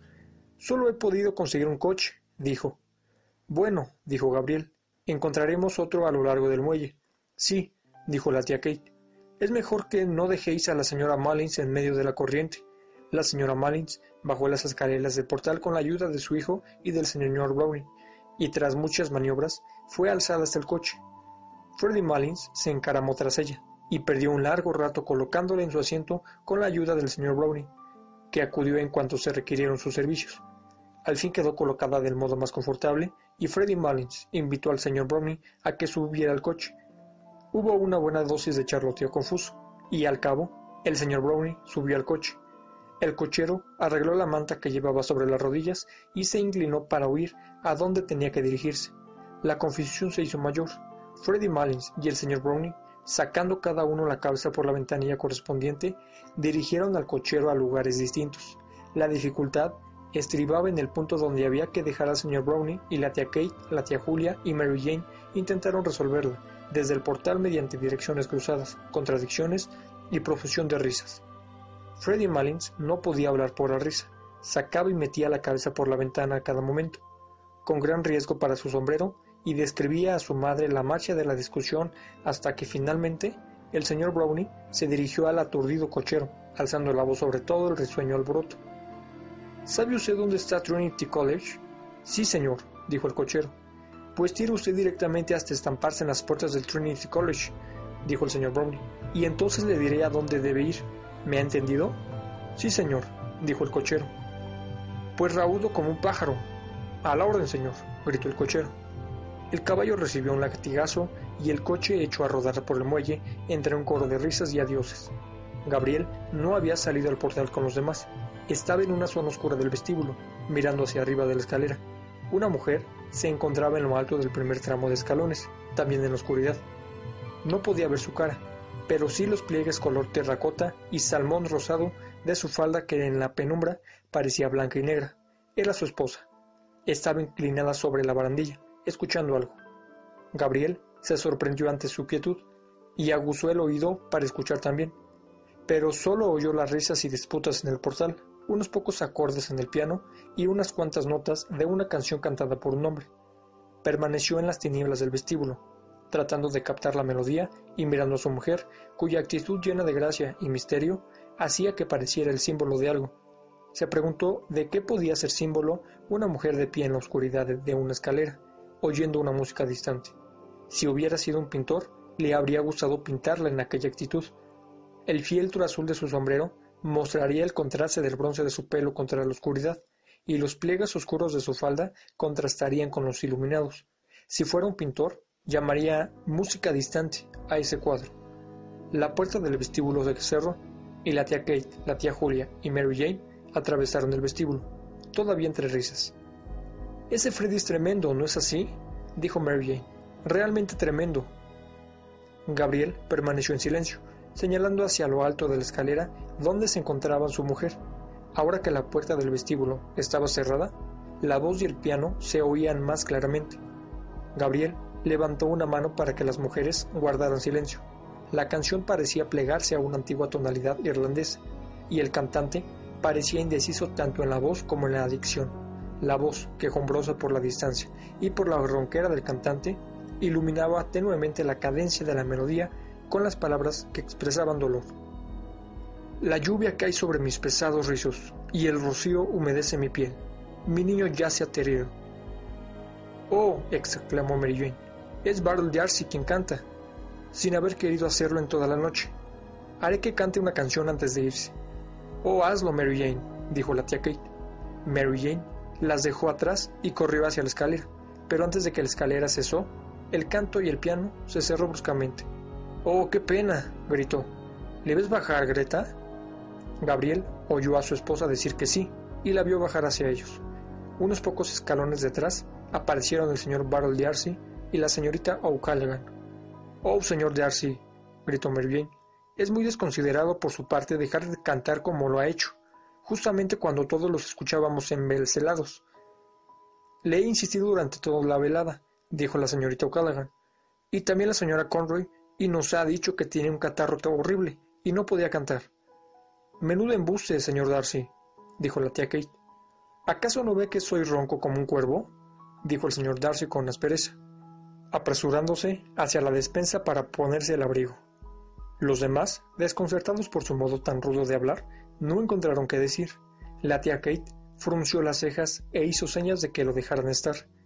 El señor Darcy se tapó cuidadosamente el cuello con un aire enfurrañado. Es el tiempo, dijo la tía Julia tras un rato de silencio. En efecto, todo el mundo está acatarrado, dijo la tía Kate rápidamente. Todo el mundo. Dicen que no habíamos tenido una nevada como esta en 30 años, dijo Mary Jane, y he leído esta mañana en los periódicos que la nieve cubre por igual toda Irlanda. Me gusta ver la nieve, dijo la tía Julia tristemente. Y a mí, dijo la señorita O'Callaghan. La Navidad no me parece realmente Navidad a menos que haya una buena nevada. Pero al pobre señor Darcy no le gusta la nieve, dijo la tía Kate sonriendo. El señor Darcy volvió de la despensa, todo abrigado y abotonado, y en un tono contrito explicó cómo se había catarrado. Todos le dieron consejos y le dijeron que era una gran pena y le urgieron a que tuviera mucho cuidado con su garganta en el aire de la noche. Gabriel miró a su mujer, que no intervino en la conversación, de pie bajo la polvorienta bóveda de abanico. La llama del gas iluminaba el hermoso bronce de su cabello que él había visto secar al fuego unos pocos días antes. Guardaba la misma actitud y parecía no tener nada que ver con la conversación. Al fin se volvió hacia ellos y Gabriel vio que había color en sus mejillas y que sus ojos brillaban. Una súbita oleada de alegría brotó de su corazón. Señor Darcy, dijo ella, ¿cómo se llama esa canción que cantaba usted? La doncella de Augurin, dijo el señor Darcy. Pero no la recuerdo bien. ¿Por qué? ¿La conoce? La doncella de Augurin, repitió ella. No podía dar con el nombre. Es una canción muy bella, dijo Mary Jane. Siento que no esté usted bien de voz esta noche. No inoportunes al señor Darcy, Mary Jane, dijo la tía Kate. No quiero verle embarazado.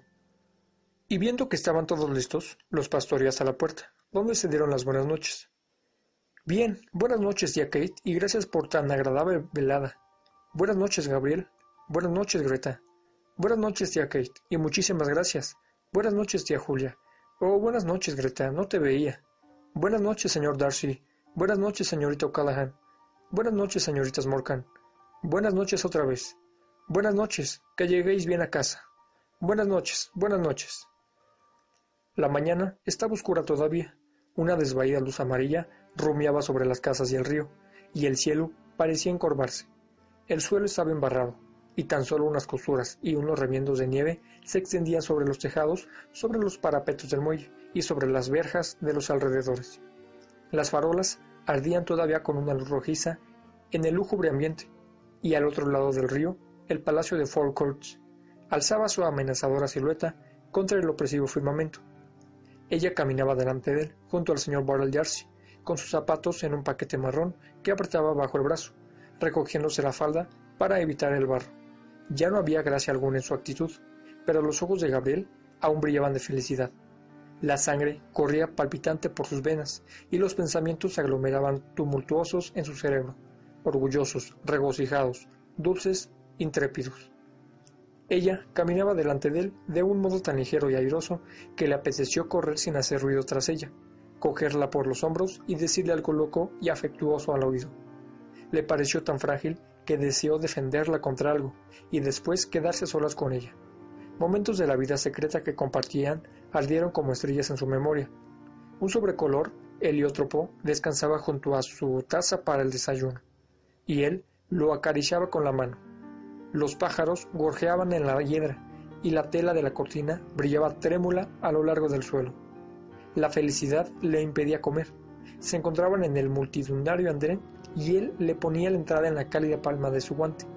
Estaba con ella a la intemperie, mirando a través de una ventana enrejada al hombre que fabricaba botellas en un horno rugiente.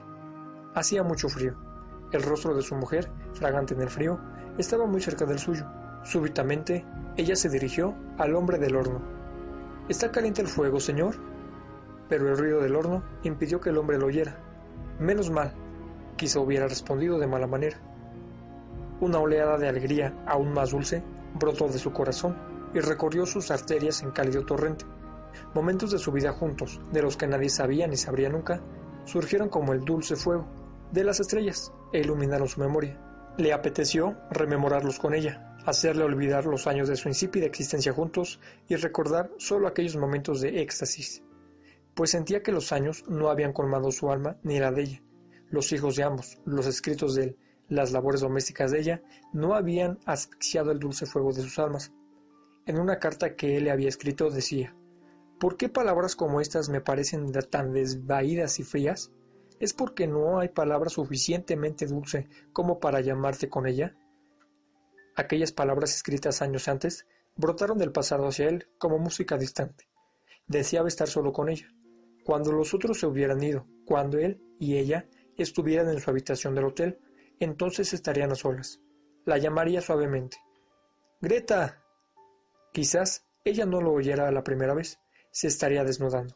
Luego, algo en su voz llamaría su atención, se volvería y le miraría. Encontraron un coche de punto en la esquina de Winterwen Street. Agradeció su ruido traqueteando, pues le evitó añadirse a la conversación. Ella se puso a mirar por la ventanilla con un aire cansado. Los demás cambiaron solo unas pocas palabras, señalando alguna calle o algún edificio. El caballo galopó pesadamente bajo el sombrío cielo matinal arrastrando su viejo furgón traqueteando, y Gabriel se encontró de nuevo en un coche de punto con ella, galopando hacia el barco, galopando hacia su luna de miel. Cuando el coche cruzó el puente O'Connell, la señorita O'Callaghan dijo, Dicen que nunca cruzas el puente O'Connell sin ver un caballo blanco. Esta vez he visto un hombre blanco, dijo Gabriel. ¿Dónde? preguntó el señor Barrel Gabriel volteó a ver la estatua, cubierta de parches de nieve. Después la saludó con un movimiento de cabeza y agitó la mano hacia ella. Buenas noches, Dan, dijo alegremente.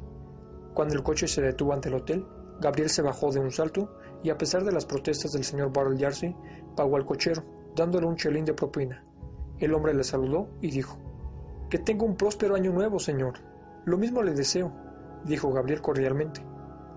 Ella se apoyó un momento en su brazo para salir del coche, y de pie, en la acera, se despidió de los demás. Se apoyó ligeramente en su brazo, tan ligeramente como cuando habían bailado juntos unas pocas horas antes. Él se había sentido orgulloso y feliz, feliz porque era suya, orgulloso de su gracia y de su porte de mujer casada. Pero ahora, tras el repetido ardor de tantos recuerdos, el primer roce de su cuerpo musical, ajeno y perfumado, le atravesó como en una aguda punzada de lujuria.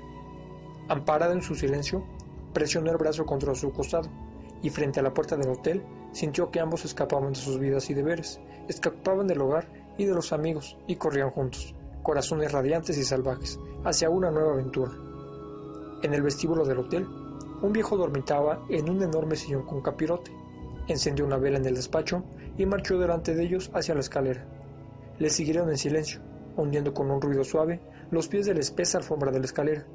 Ella subió las escaleras tras el portero, con la cabeza inclinada en la ascensión, sus frágiles hombros curvados como un bajo peso, y la falda ciñéndola apretadamente. Él hubiera extendido los brazos para atrapar sus caderas y detenerla, pues sus brazos temblaban bajo el deseo de poseerla, y solo la violencia de sus uñas contra la palma de sus manos mantuvo el control de su cuerpo bajo aquel salvaje impulso. El portero se detuvo en medio de la escalera para poner bien la vela goteante. Ellos se detuvieron también, unos cuantos escalones detrás. En aquel silencio, Gabriel oyó caer la cera derretida en el platillo de la palmatoria y el retumbar de su propio corazón contra sus costillas. El portero les condujo a lo largo de un corredor y abrió una puerta. Dejó su inestable vela en una mesa de tocador y les preguntó a qué hora querían que les llamasen. A las ocho, dijo Gabriel. El portero señaló la conexión de la luz eléctrica y comenzó a rezongar una excusa que Gabriel interrumpió. No queremos luz alguna, tenemos luz suficiente con la de la calle, y le diré, añadió, señalando la vela, que puede llevarse ese agradable aparato, sea buen chico. El portero cogió la vela de nuevo, aunque con la lentitud de la sorpresa que le producía una idea tan novedosa. Masculló las buenas noches y se fue. Gabriel echó el cerrojo. La luz espectral de la calle atravesaba la habitación como una larga saeta entre una de las ventanas y la puerta. Gabriel tiró su abrigo y su sombrero sobre un sofá y cruzó la habitación hacia la ventana. Miró abajo, hacia la calle, para que su emoción se sosegara un poco. Después se volvió y se recostó contra una cómoda con la espalda hacia la luz. Ella se había quitado el sombrero y la capa y estaba frente a un gran espejo giratorio, desabrochándose la blusa. Gabriel dejó pasar unos momentos mirándola y luego dijo, Greta.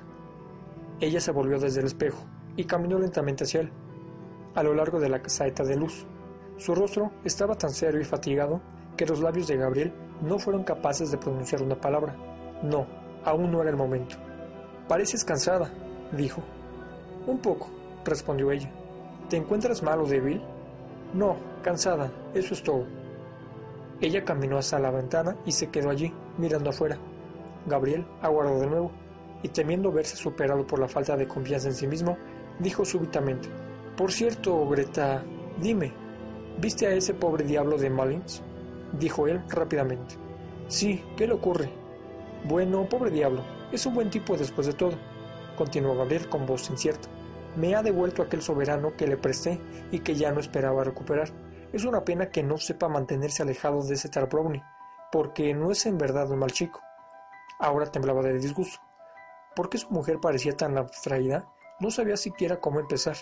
Quizá estaba disgustada además por algo. Si tan solo se volviera hacia él o avanzar espontáneamente hacia él. Tomarlo en aquella situación hubiera sido brutal. No, primero debía haber algún ardor en sus ojos. Le hubiera gustado ser el dueño y señor de su extraño estado de ánimo. ¿Cuándo le hiciste ese préstamo? preguntó ella después de una pausa. Gabriel se esforzó por contenerse y no decir una barbaridad sobre el borracho de Malins y su dinero. Hubiera querido mostrarle el llanto de su alma, hubiera querido estrechar su cuerpo contra el suyo, dominarla, pero dijo, Oh, en Navidad, cuando abrió esa pequeña tienda de tarjetas de Navidad en Harry Street. Estaba tan arrebatado por la rabia y el deseo que no la oyó avanzar desde la ventana. Ella se detuvo ante él un instante, mirándole de un modo extraño. Después se alzó súbitamente de puntillas y descansando ligeramente las manos en sus hombros, le besó.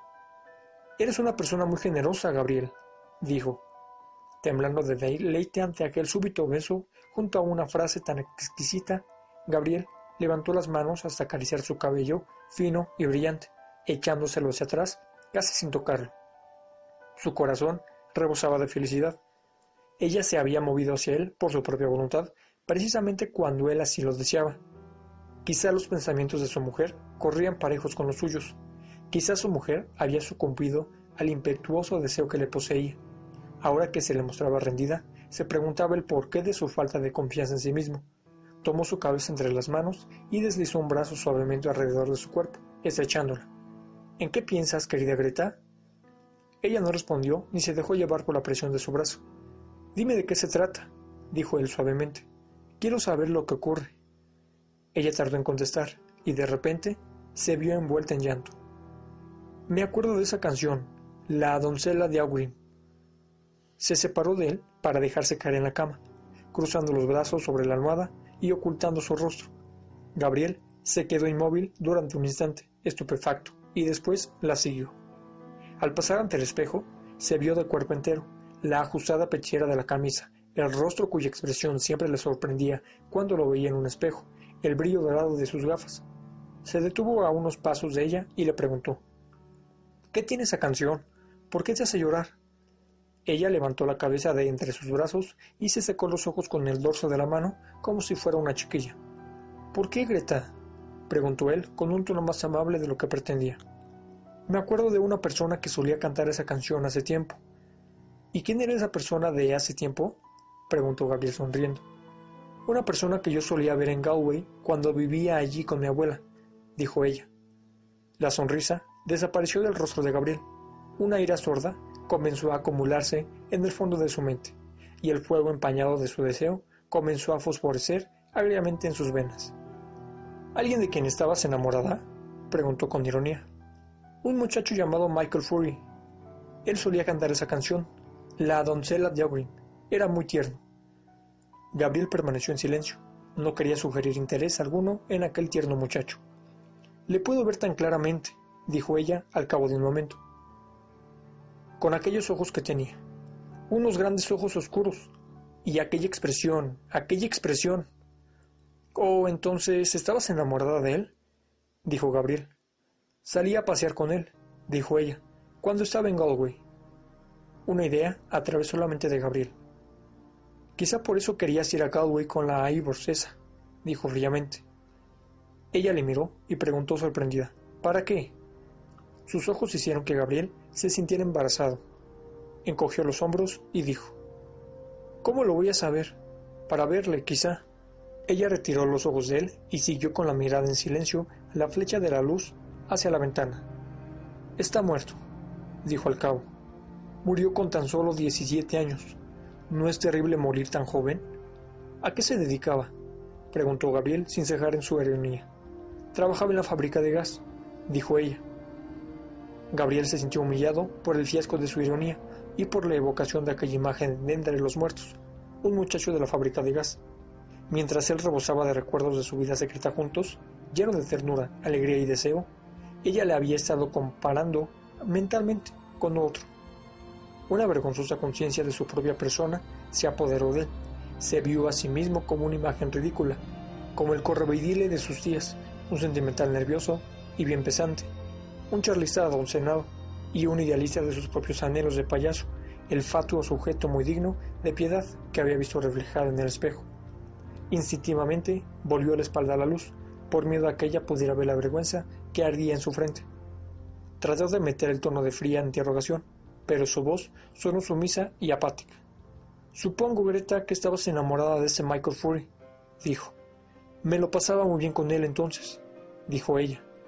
Su voz sonó velada y triste, consciente de cuán en vano había estado tratando de conducirla por donde se proponía. Gabriel le acarició la mano y dijo también tristemente, ¿Y por qué murió tan joven, Greta? ¿De agotamiento? Creo que murió por mí, respondió ella. Un terror indefinido se apoderó de Gabriel al oír semejante respuesta, como si en la hora en que hubiera esperado triunfar, algún ser intangible y vengador se le echara encima con las fuerzas que en su contra hubiera podido sacar de su mundo indefinido. Pero se sobrepuso con un esfuerzo de la razón y siguió acariciando su mano. No le preguntó de nuevo porque se dio cuenta de que ella se lo contaría todo. Su mano estaba caliente y húmeda. No hubo respuesta a su rosa, pero él la siguió acariciando como había acariciado aquella mañana de primavera la primera carta que ella le enviara. Fue en el invierno, dijo ella, al principio del invierno, cuando yo estaba a punto de irme de la casa de mi abuela para venir al convento de aquí. Él estaba todo el rato enfermo en su pensión de Galway y no le dejaban salir, y ya habían avisado a sus parientes San Auker. Decían que estaba consumido o algo así. Nunca lo supe a ciencia cierta. Guardó silencio un momento y suspiró. Pobre muchacho, dijo. Era tan buen chico y me apreciaba tanto. Solíamos salir juntos, a pasear, ya sabes, Gabriel, las costumbres del campo. Él quería estudiar canto, pero su salud no se lo permitía. Tenía una voz muy hermosa, el pobre Michael Fury. Bien, y entonces... Y entonces, cuando llegó el día de abandonar Galway para venirme al convento, él se encontraba mucho peor y no me dejaron verle. Así que le escribí una carta diciéndole que me iba a Dublín y que regresaría en verano y que esperaba que estuviera mejor para entonces. Se detuvo un momento para hacerse con el dominio de su voz Después prosiguió. La noche de la víspera de mi partida, yo estaba en la casa de mi abuela en Nons Island, preparando mi equipaje, cuando oí que echaban unas chinitas contra la ventana. La ventana estaba tan húmeda que no pude ver, así que bajé las escaleras y sin hacer ruido abrí la puerta del jardín y allí estaba el pobre muchacho, al final del jardín, tiritando de frío. ¿Y no le dijiste que regresara? preguntó Gabriel. Le imploré que regresara a su casa y le dije que aquella lluvia le iba a matar, pero él me dijo que no quería vivir. Puedo ver sus ojos también, también. Estaba de pie al final de la valla, donde había un árbol. ¿Y él se fue a casa? preguntó Gabriel. Sí, se fue a casa. Y cuando yo llevaba una semana tan solo en el convento, murió y fue enterrado en Ausgehar, de donde era su familia. Oh, el día en que lo supe, el día en que supe que había muerto.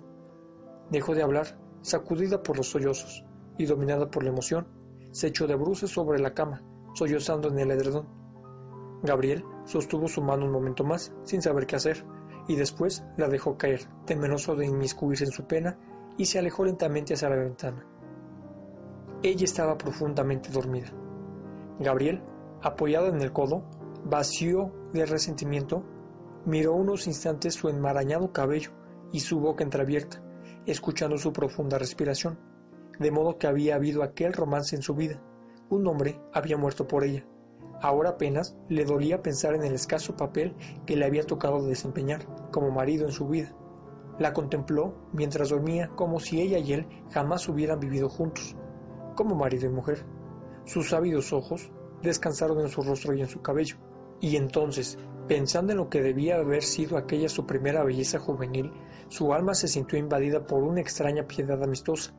No se hubiera dicho ni siquiera a sí mismo que su rostro ya no era tan hermoso, pero sabía que ya no era el rostro por el que Michael Fury desafió a la muerte. Quizá no le había contado toda la historia, sus ojos se movieron hasta la silla en la que ella había tirado algo de ropa. Una cinta de la enagua colgaba del asiento. Una bota se mantenía en pie, con la caña mustre. Su pareja yacía a su lado. Se preguntó por sus tumultuosas emociones de una hora antes. ¿De dónde habían salido? De la cena de sus días, de su propio y estúpido discurso, del vino y del baile, de las bromas al despedirse en el vestíbulo, del agradable paseo por la nieve a lo largo del río. Pobre tía Julia. Ella también sería pronto una sombra con la sombra de Patrick Morgan y su caballo. Él había percibido durante un instante ese aspecto macilento en su rostro cuando cantaba, ataviada por la boda. Pronto, quizá, se vería él sentado en el mismo salón, vestido de negro, con su sombrero de seda sobre las rodillas. Se habrían echado las persianas y la tía Kate se sentaría junto a él, llorando y sonándose la nariz, y contándole cómo había muerto Julia. Él buscaría en su mente palabras que le sirvieran de consuelo, y las que encontrarse resultarían inútiles y romas. Sí, sí, eso ocurriría muy pronto. El aire de la habitación le heló los hombros. Se estiró cuidadosamente bajo las sábanas y descansó junto a su mujer, uno por uno convertidos en sombras. Mejor pasar temerariamente a ese otro mundo, en plena gloria de alguna pasión, que de caer y ajarse funestamente con edad pensó en cómo lo que yacía junto a él había guardado en el corazón aquella imagen de los ojos de su amante al decirle que no deseaba vivir. Lágrimas generosas colmaron los ojos de Gabriel. Jamás había sentido algo parecido hacia mujer alguna, pero sabía que tal sentimiento había de ser amor. Las lágrimas se hicieron más espesas en sus ojos, y en la penumbra imaginó que veía la imagen de un joven bajo un árbol goteante. Había otras formas cercanas. Su alma había alcanzado esa región en la que moran las vastas huestes de los muertos. Era consciente de ello, pero incapaz de aprender sus traviesas y vacilantes existencias. Su propia identidad se disolvía en un mundo gris intangible, el mismísimo sólido mundo en el que esos muertos se habían erguido y donde habían vivido se borraba y consumía. Unos roces en el cristal le hicieron volverse hacia la ventana. Había comenzado de nuevo a nevar Contempló somnoliento los copos, plateados y oscuros, cayendo oblicuamente contra la luz de la farola. Había llegado el momento de que emprendiera el viaje hacia el oeste. Sí, los periódicos tenían razón. Nevaba de igual modo sobre toda Irlanda. La nieve caía sobre todos los lugares de la oscura llanura central, sobre las colinas sin árboles, caía dulcemente sobre el pantano de Ailen, y más hacia el oeste, caía suavemente en las oscuras olas amotinadas del Shannon. Caía también sobre todos los lugares del solitario cementerio en la colina donde Michael Fury yacía enterrado, yacía permazada en las cruces y lápidas podridas, en las lanzas de la pequeña cancela, en los abrojos estériles. Su alma se desvaneció lentamente al escuchar el dulce descenso de la nieve a través del universo, su dulce caída, como el descenso de la última postrimería sobre todos los vivos y los muertos.